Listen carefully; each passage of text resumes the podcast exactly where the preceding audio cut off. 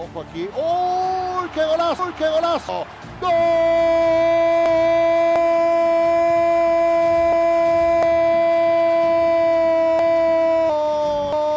El 44, el 44 de atrás, de atrás, de atrás, filtra, filtra, Messi, Messi, Messi, gol,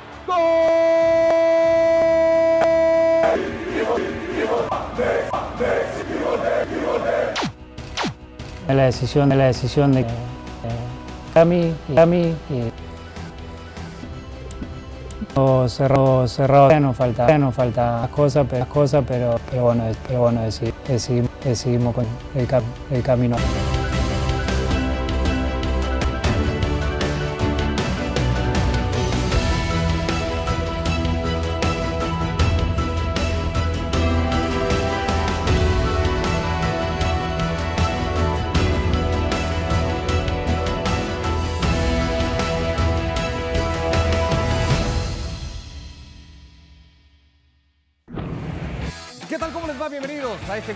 Especial de E ESPN FC, como estos que venimos haciendo toda esta semana. Mauricio y Mike, Ricardo Puig con ustedes. Más adelante vamos incorporando más gente para hablar, pues en este cierre de año de 2023, de dos futbolistas que parece que se resisten a irse, que se resisten al tiempo. Y mira que eso es difícil, Mau, ¿cómo andas? Muy bien, Ricky. Buenas tardes y fuerte abrazo para todos. Sí, eh, es cierto que, es, que, que, eso es difícil, pero al final también hay que entender que los, los años y el tiempo, por más figuras y por monstruos que son, bueno, pues pasan de, en, en, cada uno de ellos y repercuten y los van mermando. Hoy eh, creo que estamos hablando de un Lionel Messi que sí sigue brillando, pero en una liga como la MLS. Y hablamos también, por supuesto, de un Cristiano Ronaldo que sí sigue brillando en una liga como la Arabia.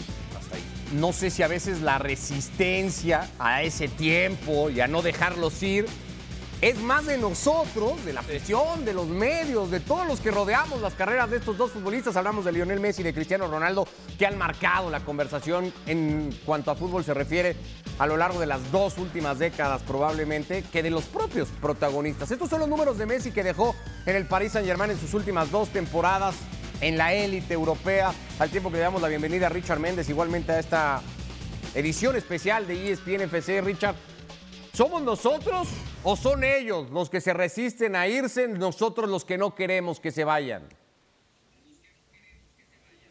Gusto como siempre, Ricky, Mau, Mario. A ver, yo creo que hay una intención de ellos de prolongar su carrera, eh, quizá con algo más de tranquilidad, dejando la presión en la cual queremos nosotros estar permanentemente juzgándolos. A Messi se le juzgó hasta el día que terminó de ganar la Copa del Mundo y hoy en día nadie quiere que deje de jugar al fútbol. Y pareciera ser que el sentir de Messi hoy está más en entretenerse, en jugar, sí, ciertamente, pero en pasársela bien. No quiere esa, esa mochila de presiones y de exigencias y de, y de varas altísimas que le quieren colocar. Y siento igual del lado de Cristiano Ronaldo, nos cuesta mucho desprendernos, tanto es así que en, la entrega para el premio de Best, pues entre los nominados está Lionel Messi. Ciertamente no tuvo un 2023 brillante, sí lo fue en el 2022. Entonces te da a entender que, que se trata de mantener viva la figura de Lionel Messi, también viva la figura de Cristiano Ronaldo, porque cada vez más eh, sabemos que se acerca el momento que estos dos cracks van a dejar las canchas y sencillamente no queremos verlos fuera del terreno.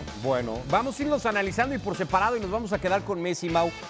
Seguiste a Messi en, en, el fútbol francés por todo su paso por el Paris Saint Germain que terminaba en verano de este año. Parece que ya fue lejanísimo, ¿no? Lo de Messi en el, en el Paris Saint Germain, pero arrancó 2023 y estuvo los seis primeros meses de este año calendario ahí en Francia.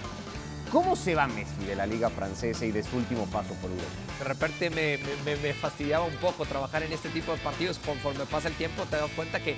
Hasta lo vas a extrañar, ¿no? Sí, sí, fui un afortunado por haber tenido la, la oportunidad de, de, haberlo transmitido cada ocho días junto a Ciro Procuna en esa etapa, en esa época eh, por el Paris Saint Germain. A ver, el último el, el, el, semestre previo a la Copa del Mundo, sí. es decir, el, el, segundo semestre del año pasado, el mejor semestre de Lionel Messi. Su primer en, en semestre de la segunda temporada. Exactamente, digamos, ¿no? exactamente. Y después, la verdad es que el resto fue de un Messi que tú veías en la cancha que no era Messi que no estaba contento, que no estaba satisfecho, que no estaba a gusto, que no estaba disfrutando lo que más ama, que es jugar al, fútbol. Esa es la realidad. Yo nunca vi pleno a Lionel Messi en el, en el Paris Saint Germain y eso afectó para que no viéramos a ese Messi espectacular. Insisto, me quedo con ese semestre previo a la Copa. Digamos que de cuatro semestres, y dividimos las dos temporadas en dos, de cuatro semestres hay uno que se salva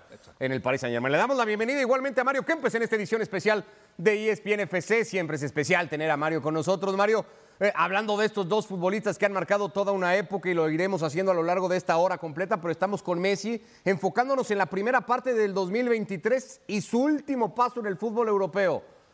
Si tuviéramos que ponerle calificación a Messi en el Paris Saint Germain, ¿qué calificación le dabas, Mario? Hola, ¿qué tal? ¿Cómo va? Buenas tardes a todos. Bueno, realmente yo creo que, digamos, antes del Mundial le sirvió a Messi como para refrescarse, para estar bien físicamente y llegar en plenitud de condiciones físicas y mentales para el Mundial, que eso es lo que más le preocupaba a él. Sale campeón del mundo y ya me parece que no le interesó más nada. Es decir, se relajó. Ya, ya había conseguido lo que él quería conseguir, que era el campeonato del mundo. Y, y y lo del Paris Saint Germain ya quedaba atrás, como, como una anécdota más del mejor jugador del mundo que tuvo la, la suerte de vivir en París, en un hotel espectacular, pero que el fútbol no le interesaba más ya. Alguna vez lo dijimos en este mismo show, ¿no? Y hablábamos de que Messi, y no tenía que ver con su calidad, que Messi mismo iba a ir bajando sus pretensiones deportivas, sus mismas exigencias, porque lo había ganado ya todo y su único pendiente era ese mundial que conseguía a finales del año pasado. Eh, Richard, a mitad del año se da el anuncio que ya muchos habían adelantado, que ya muchos esperaban, que era Messi se iba a ir a la MLS, buscando esto que está tan de moda y que me parece que no es nuevo, pero que últimamente se expresa más o se hace más público, que es el estado de ánimo del futbolista, que el futbolista juegue en un lugar en donde esté contento y quiera estar. Y Messi encontró eso en Miami. ¿Te sorprendió esa decisión? A ver, todos pensábamos que Lionel Messi se iba a ir por el dinero, porque existía la propuesta de irse al fútbol de Arabia Saudita. Al final se lo termina eh, conquistando la MLS por menos dinero, mucho menos dinero, pero quizá una tranquilidad de vida que, creo que buscaba Lionel Messi. Recordemos, muchachos, las últimas semanas de Lionel Messi en el Paris Saint Germain, cuando incluso dio aquel viaje para Arabia Saudita a trabajar con lo que es uno de los clientes que, que compra eh, espacio dentro de la imagen de Lionel Messi para el Ministerio de Turismo saudita. Y al final hubo un regaño de parte del Paris Saint Germain y sucede algo que nunca imaginamos. De hecho, es la única vez que pasó con Lionel Messi a lo largo de toda su carrera, que tuvo que grabar un video pidiéndole disculpas a sus compañeros. Esa es prácticamente la última imagen de Lionel Messi con el Paris Saint Germain. Después de ahí se entendía que estaba todo roto, que Lionel Messi eh, quería algo que le hiciera sentirse bien, sentirse a gusto. Nada, como vivir en la Florida, como estar eh, rodeado de tu familia en un lugar ¿no? con un ambiente Que nos los sensacional. cuente Marito en el en mundo primera occidental. persona. Claro. en el mundo occidental y además con las costumbres que eh, él y su familia conocen desde siempre. Creo que, que termina tomando esa decisión más pensando en su tranquilidad y de lo suyo, más allá de- del dinero, que creo que en realidad alguien como Lionel Messi poco le puede importar hoy ganar más o menos. A ver, y- y ahora que nos vamos a meter en esto, que tiene que ver un poco con lo que también decía Mario Mau, aquí se abre más un debate, ¿no? Porque había algunos que decían, no, Messi sigue siendo un animal competitivo y quiere seguir ganando y va a la MLS a buscar nuevos retos y a ganar. ¿Messi va a la MLS buscando todo eso o Messi va a la MLS priorizando al Messi persona y no, y no ya al Messi futbolista y diciendo No. que esto termine como tenga que Yo terminar, creo que, que yo no creo que las dos. nada? Yo creo que las dos. Las dos. Sí, yo ¿Tú creo que Messi todavía va- ves a este Messi Sí, hambriento y necesitado de ganar. A ver, cuando, cuando el atleta llega a ese punto tan alto en, su carrera, y digo atleta porque no solamente es el futbolista, eh, evidentemente estamos hablando de un gen competitivo que no pierde nunca. Y eso mejor que nadie nos lo puede comprobar y confirmar Mario Kempes. Eh, y después también, por supuesto, seguramente por su decisión pasó el voy a vivir en el paraíso.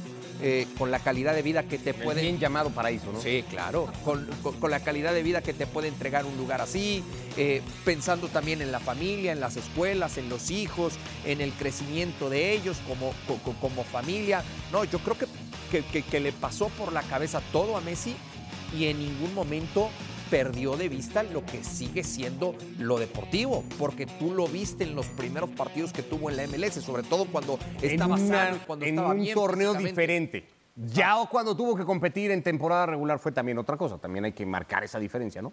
Del impacto brutal No, no, del X-Cup. Pero no, pero no Claro. fue otra cosa, pero no fue otra cosa porque estamos hablando de un Messi que a esa altura de la temporada ya estaba muy mermado físicamente.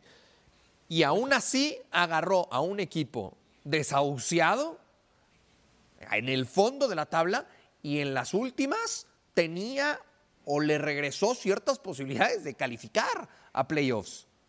No, no, yo creo que, yo creo que lo de Messi eh, no podemos demeritar lo que, lo, lo que hizo en, en lo No, no que demerito, pudo simplemente jugar no en la sé- MLS torneo como tal. No, no, no- no es de meritarlo, porque insisto, esto abre siempre un debate, Mario, pero yo, mi, mi único punto es no sé, y, lo digo abiertamente, no lo sé. No sé si Messi se levanta todos los días con, con las mismas ganas de ir a entrenar que tuvo en Barcelona, que probablemente tuvo en el inicio, en el Paris Saint-Germain, o en ese segundo, eh, o en ese primer trimestre de su segunda temporada, o que tenga cuando va con la selección argentina. No sé si ese mismo gusanito lo despierta todas las mañanas ahora en Miami. Yo creo que sí, yo creo que sí, porque él se levanta todas las mañanas, hoy no tiene ninguna obligación de entrenar, y se levanta con su mujer y se van al gimnasio, y después se van a correr. Es decir, no es, no es el mismo entrenamiento, no es la, la- la misma, digamos, eh, para lo que trabaja. Hoy está trabajando para conservar el, cuerpo, el físico nomás.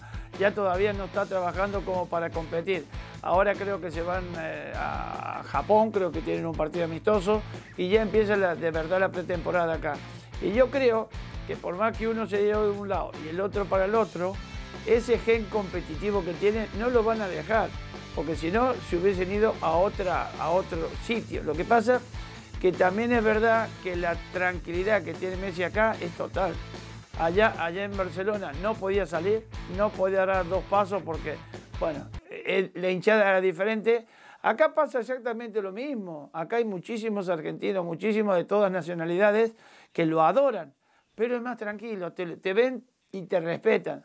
Si va con tus, eh, él va a todo- todos los entrenamientos de los hijos, a la ciudad deportiva que tiene en Miami, pero de cualquier manera él hace una vida totalmente como cualquier persona normal, a ver si me entendés. Una persona normal que va por la calle, que se pasea por cualquier lado y está tranquilo y está feliz. Con todo y eso, Moisés Llorens nos había contado muchas veces que él en Barcelona, por ejemplo, iba todos los días a la escuela a recoger a sus hijos, algo que ya no pudo hacer en París y que, y que le repercutió en, en- en su estado de ánimo. Eh, hay un dato que parece que, que- obliga a Messi o que condiciona a Messi, y es este que revisamos, el Inter Miami previo a Lionel Messi o pre-Lionel Messi y el Inter Miami post-Lionel Messi en un dato duro, ¿no? De, de números, de dinero, que tiene que ver, Richard, con el precio del abono, lo que costaba ir a ver al Inter Miami en temporada de MLS antes de que llegara Lionel Messi y cómo se duplica ese precio, tiene toda la lógica del mundo y el sentido, porque llega el mejor futbolista de la historia con Lionel Messi, pero eso parecería que le traslada responsabilidad a Messi, de ahí la pregunta, ¿Messi está obligado a seguir ganando con el Inter Miami? Arranca esta nueva temporada de cero, ya sin la condicionante de ser último de la clasificación, obligado a salir campeón de la MLS? A ver, creo que Lionel Messi en su primera temporada en, en los Estados Unidos, cuando llega, que llegó sin hacer pretemporada, prácticamente sacudiéndose la arena de los pies, jugó, participó en los tres torneos que había.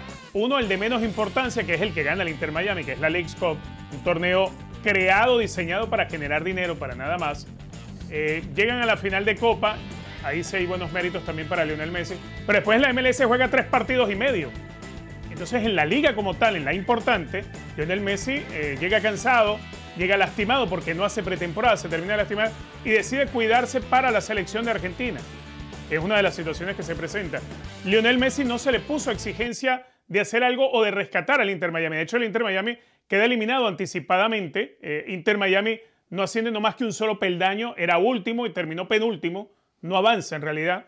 ¿Por qué? Y, y tampoco Lionel Messi pudo darle mayor aporte. Repito, tres partidos y medio, porque en el medio fue sustituido al minuto 30, ni siquiera al 45. Correcto. Eh, Lionel Messi hoy en día no creo yo que tenga una exigencia para ganar la MLS. Primero, Miami no tiene plantilla para ganar un torneo de la MLS.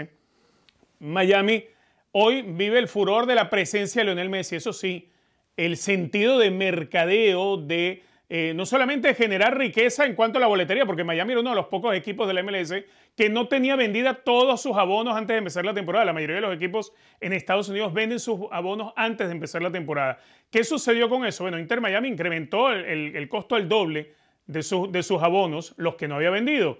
Los equipos que lo habían vendido, los que tenían esos abonos ya pagados, los revendieron hasta en cuatro veces cuando en su calendario tenía que venir a jugar el Inter Miami. Y es donde se presentó un negocio paralelo.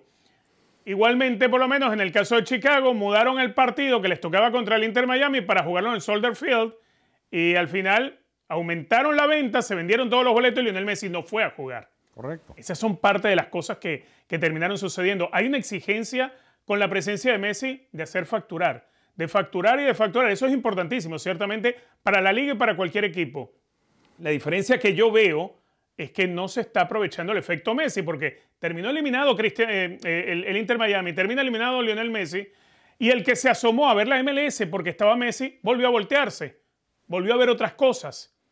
Y el que se quedó viendo la, etapa final, los playoffs de la MLS Entonces, no tuvieron la repercusión que había tenido la MLS cuando estaba Lionel Messi. A ver, más. Pero, pero, los que lo pregúntale, Pregúntale el 90%, Ricky.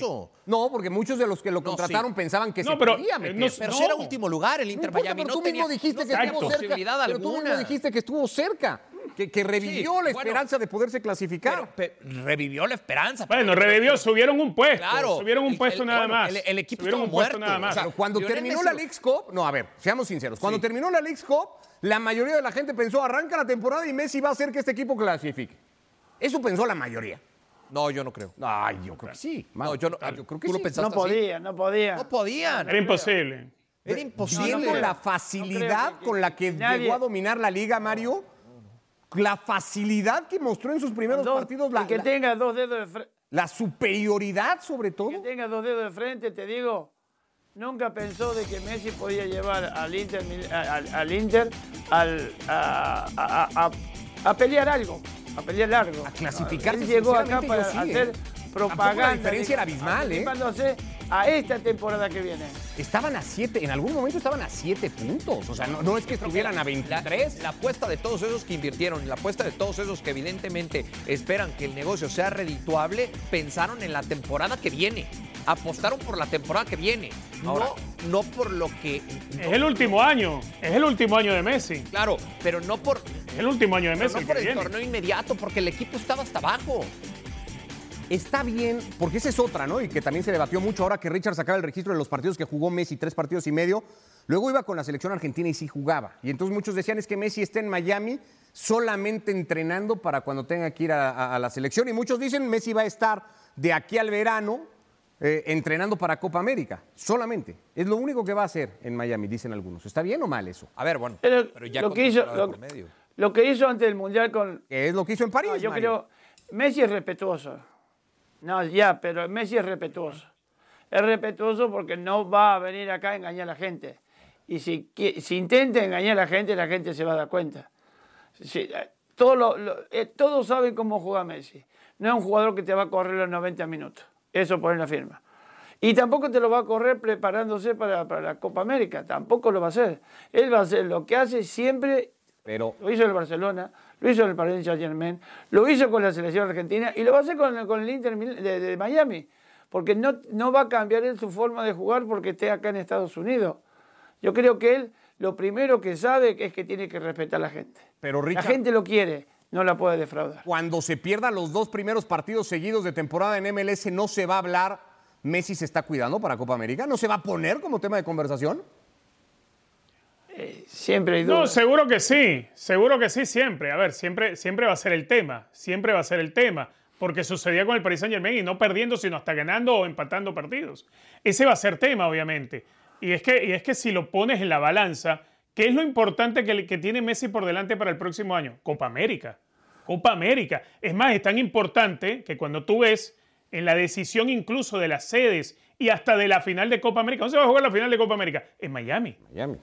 Por Messi. Es importante eso es para Messi, por Messi. Y es importante para Estados Unidos. Claro, eso es por Messi. Es importante para Messi, es importante para Estados Unidos y es importante para la MLS también. A los tres les conviene que Messi juegue una gran Copa América y que sea una final a casa llena en Miami con Argentina. A todos les convendría dentro de, obviamente, Messi, eh, a la propia MLS, porque Messi es, un, es, hoy en día un activo de, de, de, Lionel Messi es un activo del MLS y el Inter Miami es el local. Por cierto, raro. Todo les conviene que suceda. Claro que y ojalá sea así. La final de Copa América a un estadio que le deben de caber, ¿cuántos? 60 mil. 60 mil. Bueno, claro. No, pero no se juega en el lo van a jugar en Hard Rock, lo van a jugar en Hard Rock. En el estadio no, no, de los delfines. No, el Hard Rock es de 65 mil. Sí, por eso, pero hay estadios de mayor capacidad. Sí, claro. ¿No? Claro, se hablaba, se hablaba de la posibilidad de que se jugara en New Jersey. Por ejemplo. ¿no? Que es un estadio más grande. El, el, el, de Dallas, un estadio más Fue en 2016. Por eso, Arlington, New Jersey, el mismo estadio de Los Ángeles. O sea, había escenarios con más lógica para albergar el torneo que no la casa de Messi. Bueno, arrancamos con Messi. Haremos repaso igualmente de lo que ha sido el año de Cristiano Ronaldo, el otro futbolista que ahí se mantiene y que como Messi con Copa América, te va a jugar Eurocopa igualmente el año que viene.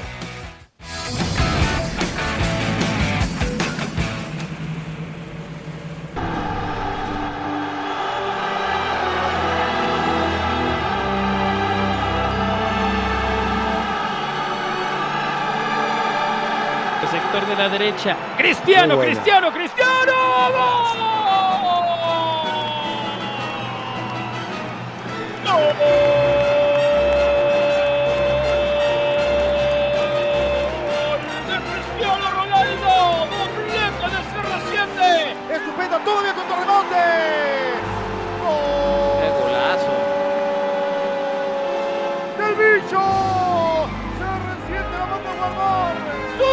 Golazo, Golazo. golazo, ¡Gol! ¡Golazo de Cristiano, el bicho!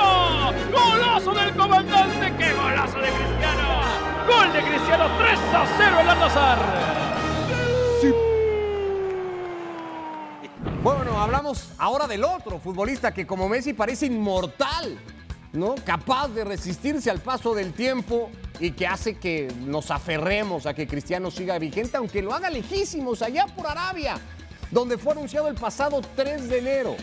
Un acuerdo con el equipo de Riyadh hasta el 2025. Amenazaba entonces Cristiano Ronaldo que lo que haría era abrir el camino para que detrás de él vinieran los mejores futbolistas del mundo. Lo vamos a analizar ahora porque tampoco se quedó tan lejos o ha estado de momento tan lejos. Los números de Cristiano Ronaldo en Europa, lo primero que te pregunto, Mario, ¿estaba Cristiano para seguir, sobre todo después de, diría, casi trágica salida de Manchester United en su segunda etapa? ¿Estaba para seguir en el fútbol europeo?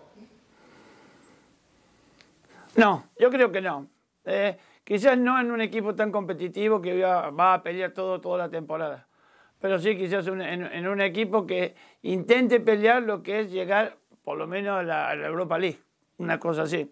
¿Por qué? Porque realmente eh, ya no es que lo conocieran, sino que el instinto mismo de él era equivocarse muchas veces. Ya no tenía la velocidad como para hacer las travesuras que hacía en el Madrid. Ya no tenía ese golpeo que sorprendía con un solo amague, te pateaba al arco y te hacía los goles. Yo creo que eh, de alguna manera él supo en qué momento se tenía que ir de acá. De acá, bueno, de Europa.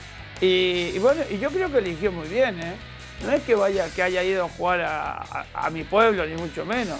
Allá hay buenos jugadores, detrás de él han ido muchos más buenos jugadores y se ha hecho una liga muy competitiva. ¿eh? No, no, no nos olvidemos que hay gente que pudiendo estar en Europa jugando y que no son tan de tanta edad como es Cristiano Ronaldo, se han ido para allá.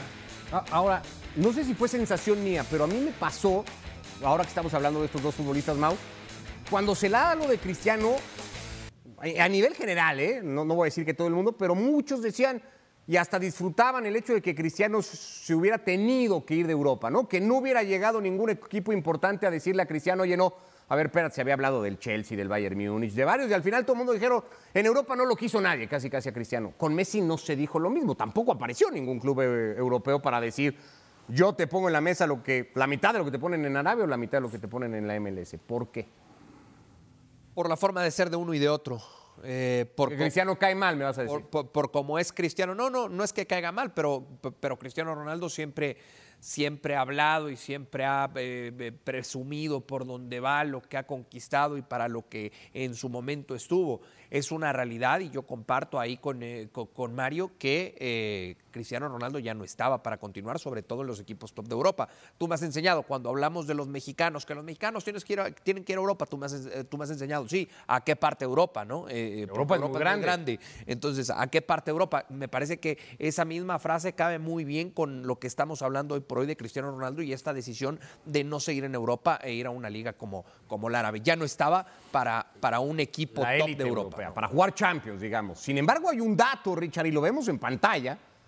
El año no se ha terminado, le van a quedar unos cuantos días a este 2023, pero Cristiano Ronaldo es, en año calendario, Richard, el segundo futbolista con más goles, sí, empatado con Mbappé, empatado con Erling Holland y solo uno por detrás de Harry Kane entre club y selección.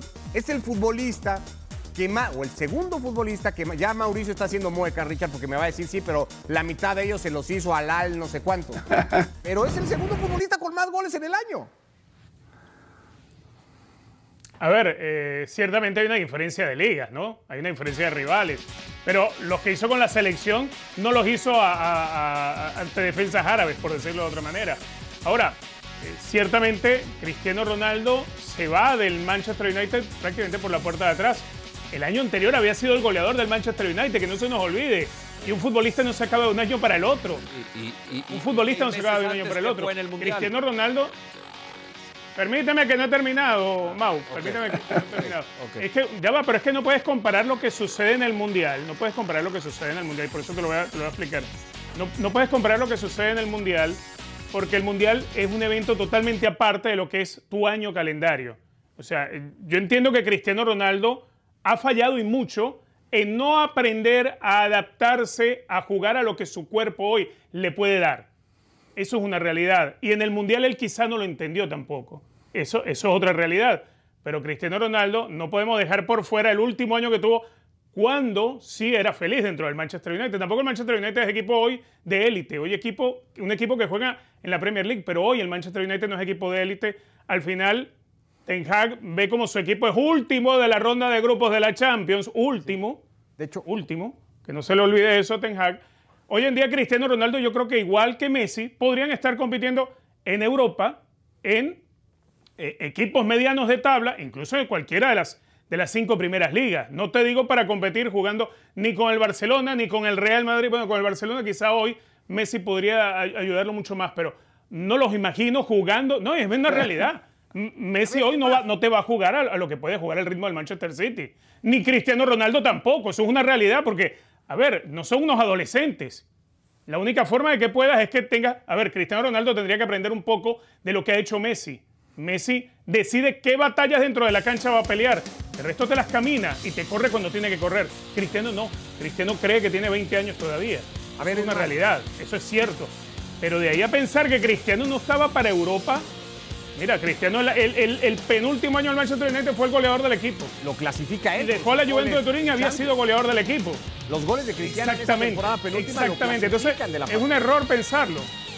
Este Manchester United Claro, de es un error pensar que Cristiano Ronaldo estaba acabado. ¿Este Manchester United de hoy no podría extrañar a Cristiano? Decir de repente, Ten como estábamos por los últimos 20 minutos, pongo a Cristiano. ¿Te acuerdas, hoy. ¿Te acuerdas esos lapsos de lucidez que tuvo el Manchester United con el propio Ten Hag? Eh, lo del año pasado, dice. Sí. Principios de este mismo 2023. Sí, bueno, es que, Arra- es que de eso se este trata el programa, ¿no? 2023, cuando- El 2023. Sí, correcto. Bueno, Cuando enfrenta al Barça en el playoff, algunos decíamos, yo me voy a incluir, que el Manchester United era un- uno de los cinco equipos en mejor forma de Europa. Ah, bueno. ¿Y en dónde estaba Cristiano? Eh, iba- era anunciado días atrás en Arabia. Entonces, no. No, no- le solucionaré a mucho hoy por hoy. Ok, Cristiano. A ver, pesar Mario. del momento. ¿Por qué? Porque, insisto, cuando tuvo ese- esos pequeños lapsos de lucidez, Cristiano no estaba ya ahí. Casi casuales. Tú los estás planteando así como milagrosos casi. Sí. Esos actos. Bueno, a O sea, si se iba Cristiano, tenía que descender el Manchester United, ¿no? Lo que decías tú, Mario, que es los futbolistas No, que mira. siguieron a Cristiano Ronaldo. Y aquí están, ¿no? Los nombres que vinieron atrás de Cristiano Ronaldo. Y lo que te pregunto, Mario, para entender el efecto Cristiano. Si el que se fuera a Arabia hubiera sido cualquier otro futbolista, estos nombres que vinieron detrás de él, hubieran ido a parar igualmente a Arabia, Riyad Mahrez, Firmino, Benzema, Fofana, Brozovic, N'Golo No, yo creo, yo creo que no. Yo creo que no, yo creo que no porque al ir como cabeza turco, como se dice, primero que todo, y, y los otros jugadores viendo lo que le pagaban a él, yo creo que se aprovecharon, se aprovecharon, está Exacto. claro. Porque no, no van a ganar, ganar Cristiano, pero saben que un poquito, un poco menos, un poco menos sí que lo van a ganar. Y, y aquella gente, como estaba desesperada para hacer una liga un poquito más competitiva, un poquito más eh, atractiva y que se conociera más a nivel mundial, pues lo- yo creo que lo han conseguido. Antes yo no había visto un partido de, de aquellas ligas, ni loco, tampoco lo veo ahora. Pero por lo menos cada vez que hago zapping, uy, me sale un partido de aquellos. Qué sincero, Mario. Y ya está. Pero yo te digo, yo creo que, que Cristiano atrajo mucha gente y muy buenos jugadores. A lo mejor ya casi como eh, con- de costado, van de costado, no, no, para abajo, pero van de- ya de costado y han aprovechado este envión.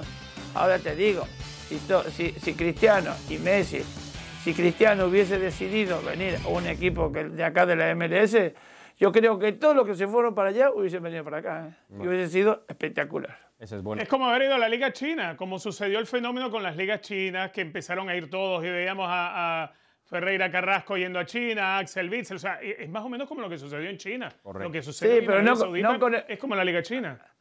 Pero no con estos nombres. No, con estos No, no, nombres. no, claro. Nombres importantes. pero Parece no más sustentada esta, ¿no? Más a largo plazo esto de Arabia. Vamos a ver si se cumple. Ibas a decir algo para cerrar. Les brillaron el oro, chilló la marrana y se fueron todos para allá. Eh, eh, vamos a seguir. Con esa cantidad de dinero. Vamos a seguir y vamos a hacer una comparativa de estas que- Claro. que, han existido y marcado la carrera de los dos futbolistas. Más adelante en esta edición de ESPN FC y vamos además a analizar lo que tiene por delante Lionel Messi y Cristiano Ronaldo para el año que viene.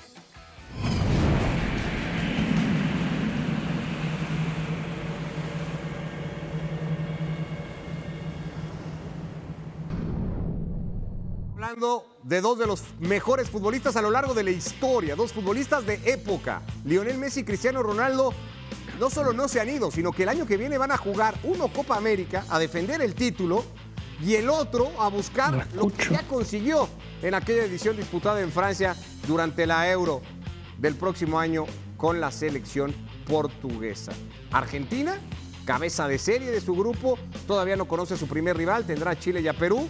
Portugal peleará con la República Checa, con Turquía y con un rival igualmente por definirse. La agenda es presentada por Codere.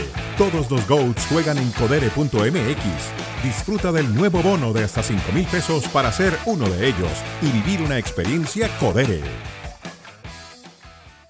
La carrera de estos dos futbolistas ha estado marcada siempre por las constantes comparaciones con uno y con otro.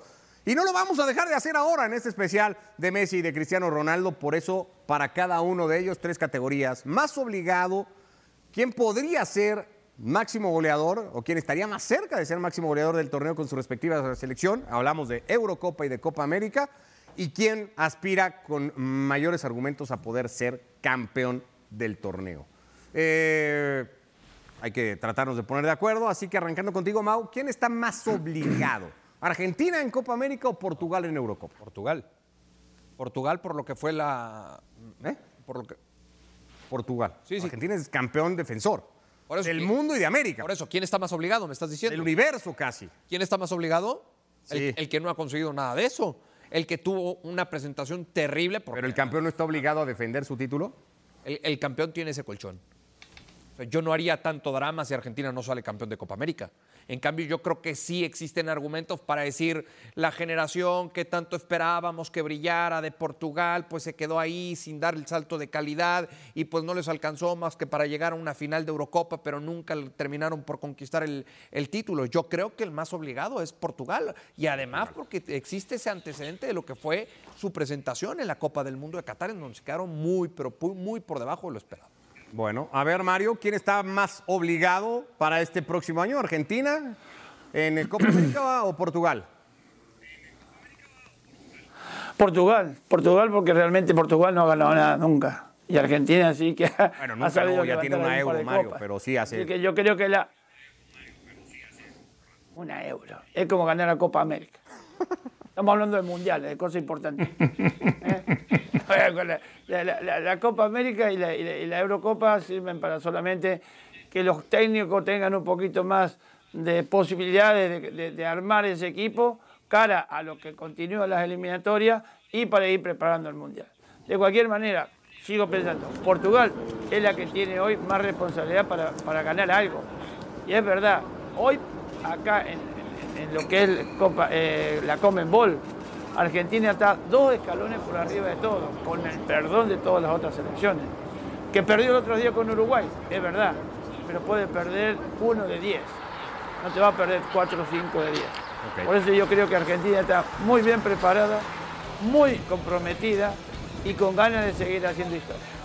Richard, voy a pasar a la siguiente porque esta ya por democracia va a ser para Portugal con los dos primeros votos hacia Cristiano y la obligación que tendría con su equipo para tener mejor Eurocopa que Copa América Argentina. Pero ¿quién aspira o quién tiene más posibilidades de ser máximo goleador de su respectivo torneo? ¿Messi o Cristiano?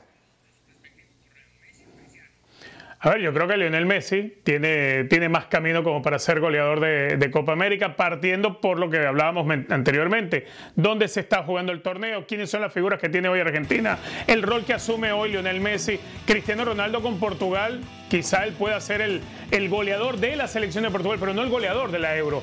Eh, en la Euro hay jugadores muy importantes que creo que están en mejor forma y además están en selecciones que están también en mejor forma. A ver, eh, si Bellingham con Inglaterra debería eh, tener una gran euro, Francia debería tener una gran euro y además tiene a Kylian Mbappé. O sea, hay, hay rivalidades que no creo que a Portugal le alcance por plantilla como para hacer que, Cristiano Ronaldo pueda ser el goleador. En cambio, en Argentina, en la Copa América, sí veo yo que Lionel Messi está rodeado de jugadores y tiene rivales quizá más dóciles de los que pueda tener eh, Portugal como candidatos reales a la, a la- a la Euro de los que pueda tener Argentina. Así que yo creo que Lionel Messi tiene más posibilidades de terminar siendo goleador de la Copa América. Ok. ¿Algo que agregar, Mau, o vas a contradecir? Eh, Uf. no, no, no, no, voy, voy a coincidir, voy a coincidir. Vas con Messi también. Sí. Más posibilidades. Claro. Ok. Y pa- lo, que me- lo, lo único que me hizo dudar es, ¿va a llegar Scaloni o no? Eso fue lo único que me hizo dudar. y, y para salir Sí campeón. va, sí va, sí y va. para salir Es campeón, puro Mario, drama, es puro drama, ¿no, Richard? Va, va Scaloni, va Scaloni, no hay problema. Para salir campeón de Copa América. O de Yo creo que Eurocopa. Argentina hoy está, como decía Mario, un par de... O sea, ¿quién Yo está más fácil Argentina de un salir par de peldaños por encima del resto. O sea, No, Argentina. Argentina, Argentina. A ver, Messi. Portugal, ya te mencionaba. Claro, porque ya no es lo individual, ya no es lo individual Cristiano Ronaldo, es el momento selecciones. Y, y yo creo que hoy Francia no tiene un rival que se le arrime, uno solo que se le arrime siquiera.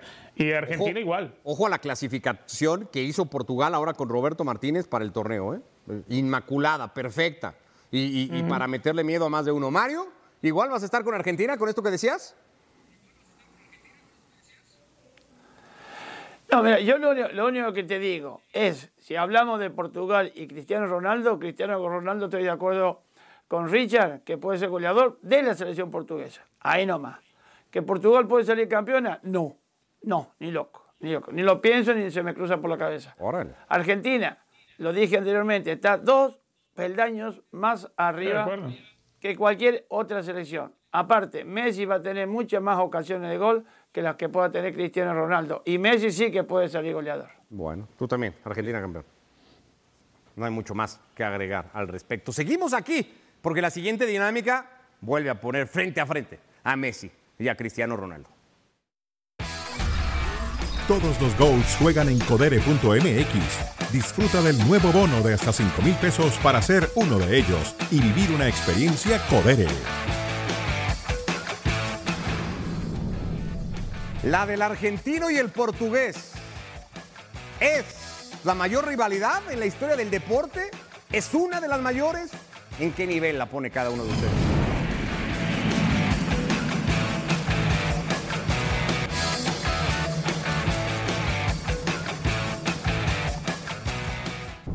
Volvemos a ESPN FC. Tenemos que reconocer que costó trabajo porque la idea era poner a Messi y a Cristiano como una de las grandes rivalidades del deporte, que creo que sin duda lo es. pero luego había que escoger cuáles otras habían marcado época. Aquí las que terminamos decidiendo. Podrían ustedes mencionar alguna más, aunque no vaya a estar en la dinámica, pero aquí están Roger Federer y Rafael Nadal. Podría caber Djokovic ahí contra cualquiera de los dos. Tom Brady y Peyton Manning, que marcó recientemente una era en NFL. Magic Johnson y Larry Bird en la NBA, creería que una de las más notables. Y la de Joe Frazier y Muhammad Ali dentro del boxeo. En general, el deporte ha tenido infinidad de estas. Pero queremos rankear la de Messi y Cristiano Ronaldo si tiene cabida entre estas seis que estamos viendo dentro de las tres más grandes. Del 3 al 1, como hacemos siempre, Mario. ¿Cuál sería tu orden? Mi orden sería el número. Ah, me, ha- sacado los dibujitos y ahora no, no me acuerdo. A ver. Tenemos Rafael Claro, me ha sacado los, los- los nombres. Tenemos Nadal con Federer, Alan, Pro, eh, Alan Prost con Senna, eh, Tom Brady con Peyton Manning, Joe Frazier y Mohamed Ali, Magic Johnson, Larry Bird y Messi Cristiano. Yo daría el- tercer puesto, se lo daría. jo, es que ha complicado esto que. Yo a Nadal. Nadal. A El Nadal, dúo- El dúo. Nadal, Federer, número Nadal tres. Al tercero. ¿ok? Sí. Dos, Sí, lo he vivido, pero no tanto. El 2 lo da- lo- se lo daría a, a Johnson con Bird. a Johnson con Larry Bird en la NBA y el uno A, a Cristiano y a Messi. a Cristiano y a Messi.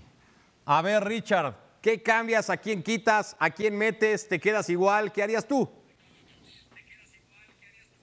A ver, la número 3 es la que cambiaría. A mí me gustó y además porque lo viví por, un- por un buen tiempo, la de Alan Prost con Ayrton Senna en el automovilismo en la Fórmula 1. Después me puedo quedar, sí, con la, con la de Federer Djokovic, eh, perdón, la de Nadal Federer. Y en cuanto al fútbol, creo que era muy difícil encontrar una rivalidad porque uno puede recordar la de Platini con Maradona duró un ratito nada más en Italia y así muchas otras. Lo que hace especial la rivalidad de Messi con Cristiano Ronaldo para todo lo largo de la historia es que los dos han tenido una rivalidad que ha superado los 15 años. Normalmente cualquier rivalidad te dura 2, 3, máximo 4 o 5 años. Lo de Messi y lo de Cristiano Ronaldo son dos animales, además haciendo la, la- la rivalidad a lo largo de, de- de tantos años. Eso es lo que los tiene que hacer de todas, todas, la mejor rivalidad de todos los tiempos. Ok. ¿Me dijiste que la de Nadal Federer la incluirías? No, dejas la de NBA, ¿verdad? ¿O no? No, la, la de, la de Nadal Federer, claro, claro. Ah, dejas Nadal Esa Federer de sería, dos. sería mi tercera. Y, ¿qué digo? Mi segunda, perdón, mi segunda. Y la tercera eh, sería la de Alan Prost con Ayrton Senna. Ok, ahí está. Este sería el orden de Richard. Mantiene la de Cristiano y Lionel Messi como número uno. Mau, Para mí la 1 y 2 están muy claras. a ver. Cristiano y Messi la 1. La 2, Nadal Federer. Ok. Porque también en estas rivalidades tenemos que hablar de la, de la cercanía que han tenido tanto uno como otro en cuanto a títulos, en Cierto. cuanto a, a logros. ¿No cambiarías a ninguno de estos dos por. Djokovic? Tú que eres además un gran seguidor y, y aficionado al tenis. Es que yo ahí tengo. Sí, pero no está Djokovic. No, no, lo, Djokovic. lo- lo digo y de hecho lo platicamos con el productor que porque Nadal y. Federer hoy son muy amigos. Perdón, pero es que yo ahí tengo una teoría. ¿Qué es? En Sí. el deporte individual, para elegir al mejor, tienes que basarte en los títulos obtenidos. Y Djokovic ya está por encima de los No, por eso, pero, No, no, pero en ya no- cuanto ya a rivalidad, No. o sea, Djokovic y Nadal No. tienen un pique muy marcado, se dicen cosas, tal, y Federer y Nadal hacen FaceTimes. ¿Me explico? O sea, son muy cuates, pues. Bueno, pero, pero, no- Claro, pero no quiere. claro. A ver, pero la rivalidad no quiere decir que. que es lo único que yo digo. ¿no? De hecho, lo platicamos previo a la hora de armar es todo esto. Quedó Federer. Nadal. Está bien, ¿te gustó Federer Nadal? Sí, para mí sí. Ok, ¿y la tres? Y, y- y la disfrutamos. No, Esa completamente. rivalidad. Sí. La Djokovic Nadal o Djokovic Federer no, no me parece que, que haya sido de, de disfrutarse. Ok. La sufriste más bien, pero bueno. Este, y la tres, yo creo que, de no ser por la de Brady Me- Manning, que, que- que- que ahí sí yo la. ¿No te parece una rivalidad importantísima de la NFL? Brady, No, lo terminó superando sin Brady problema. marchó muchos años antes. Pero mientras Se estuvieron se los le alejó, dos- Se le alejó Claro, muchísimo. Pero en su momento prime de los dos era una final de conferencia constante, ¿no? Eh, ¿Quién la ganaba? Con este rompiéndose récords uno a otro. Es que, es que el problema, Lo que pasa es que no fue lo longevo. ¿Sabes dónde está el problema? Para, para poder incluir, incluir, claro, y el problema para poder incluir una rivalidad de la NFL es que la NFL no tiene la difusión y no tiene la importancia en todo el planeta. Uy, te van a Y también hay que contar la Richard, a decirte que es la liga más importante uno, del ¿eh? mundo. Te van a llover en, en redes sociales, Richard. Oh, oh, la NFL, la NFL. Bueno, será la más importante en 10 Estados mil Unidos. millones de dólares al año, Seguro. Richard. 10 mil millones al eh, No me dijiste tu tres a Yo todo no- esto. Nada más me Yo no criticaste. imagino, no imagino un más me español, criticaste que un español madrugando para ver un partido de la NFL. Johnson, Johnson, verdad. Yo, yo, yo, yo coincido con, con Mario en, en los tres elegidos, no tanto en el orden. Johnson, Magic Johnson con Larry Bird, serían las tres. Bueno, ya saben ustedes, para estas dinámicas siempre pueden participar con nosotros y mandar cuáles son para ustedes las grandes rivalidades a lo largo de la historia del deporte. Hoy hablando de esta, Messi Cristiano Ronaldo, que además cumple con una cosa que es el hecho de que los dos fueran tanto tiempo antagónicos, ¿no? O sea, con los dos grandes rivales a nivel clubes, uno representando al Barça, otro al Madrid durante casi una década, poco más. Eso igualmente Sí, condicionó muchísimo la rivalidad.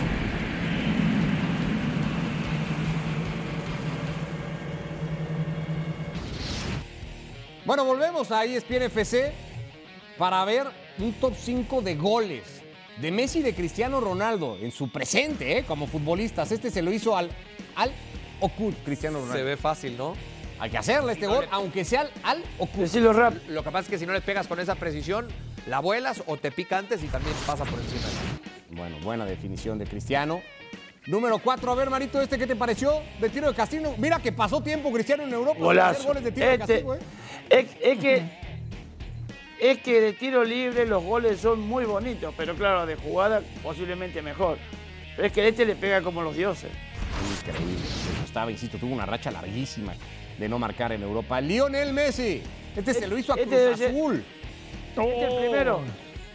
Claro, eh, para, Este fue el el primer prim- gol de Messi. Claro, y, y para debutar en la League's Cup, el torneo que después empiezan ganando, viniendo desde el banco, sacudiéndose la arena de los pies. A Nashville le marcó este, Richard. Control, amague y sello de la casa después para definir. Uy, espectacular, espectacular. Golazo del Inter Miami, golazo de Lionel Messi. Qué difícil es pararlo, ¿eh? A ver, de momento llevamos dos Bueno, fíjate que con el Nashville fue, perdió también después. Dos por bando y la producción se decantó por tres de Cristiano, dos de Messi. No sé si eso diga algo de producción, pero está este de Cristiano como número uno. ¿Te gusta o no? Es un hincha de- del, del ex madridista.